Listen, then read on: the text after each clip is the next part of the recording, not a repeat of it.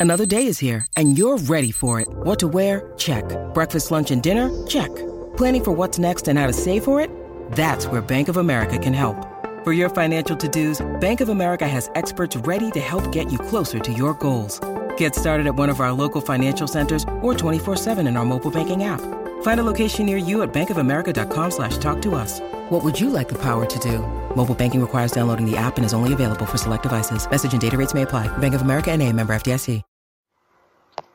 Hace poco, y en el papel literario de El Nacional, la escritora Ana Nuño iniciaba su artículo y citamos, el exterminio programado de los judíos, se entiende que en la Alemania nazi, no se limitó a la maquinaria de muerte en los campos de exterminio nazis. Fue un proceso largo y complejo con numerosas etapas.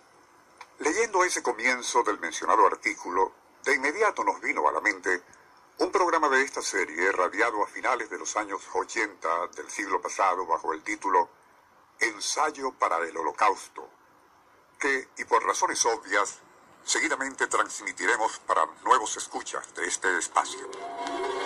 Nuestro insólito universo.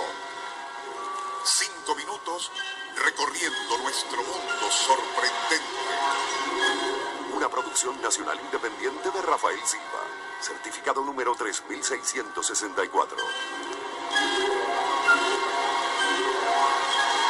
En Alemania y mucho antes de que los nazis iniciaran a partir de 1934 sus matanzas selectivas de judíos, gitanos y otros miembros de razas inferiores, parece que, y como anticipándose a la dictadura nazi, se estaba llevando a cabo un sigiloso pero sistemático exterminio de su propia gente.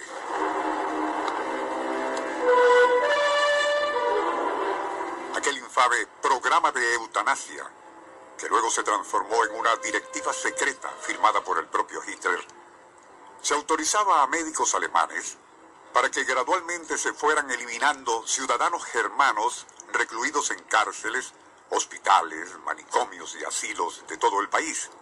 Terrible limpieza sanitaria, que sin duda fue una especie de ensayo general para lo que posteriormente el mundo entero conocería como el holocausto.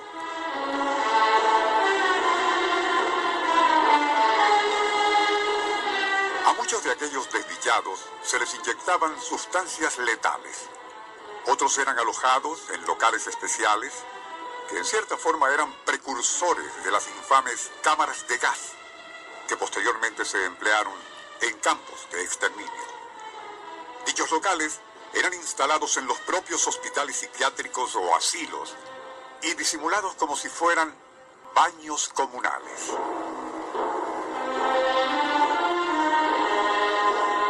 En su libro Eutanasia en Alemania de 1910 a 1945, el escritor Michael Berley detalla no solo los procedimientos, sino también raciocinios de las autoridades sanitarias alemanas para justificar lo que llamaban eliminación piadosa de aquellas personas consideradas como defectuosas e incurables. Aparte de una limpieza racial que buscaba extirpar del conglomerado germano a quienes, aun siendo ciudadanos, no se ajustaban a los ideales de pureza y superioridad física del prototipo ario, se usaba como excusa el que todos esos desechos humanos ocupaban camas, consumían medicinas, así como alimentos que durante las hostilidades merecían ser adjudicados al personal militar herido en combate. En ese libro de Berley, que por cierto contiene testimonios de los propios médicos alemanes, así como familiares de las víctimas, aparece también uno de los afiches posteriormente ideados por Joseph Goebbels, ministro de Información en el régimen nazi. En ese póster puede verse a un hombre rubio y atlético, símbolo del ideal físico germano, sosteniendo sobre su cuello y hombros una especie de yugo. Trepados como gorilas en cada extremo están dos figuras, una de tipo mongoloide, pelo negro rizado y facciones brutales, casi simiescas. La otra imagen es de un personaje afeminado y contrahecho, cuyo rostro refleja maléfico cinismo.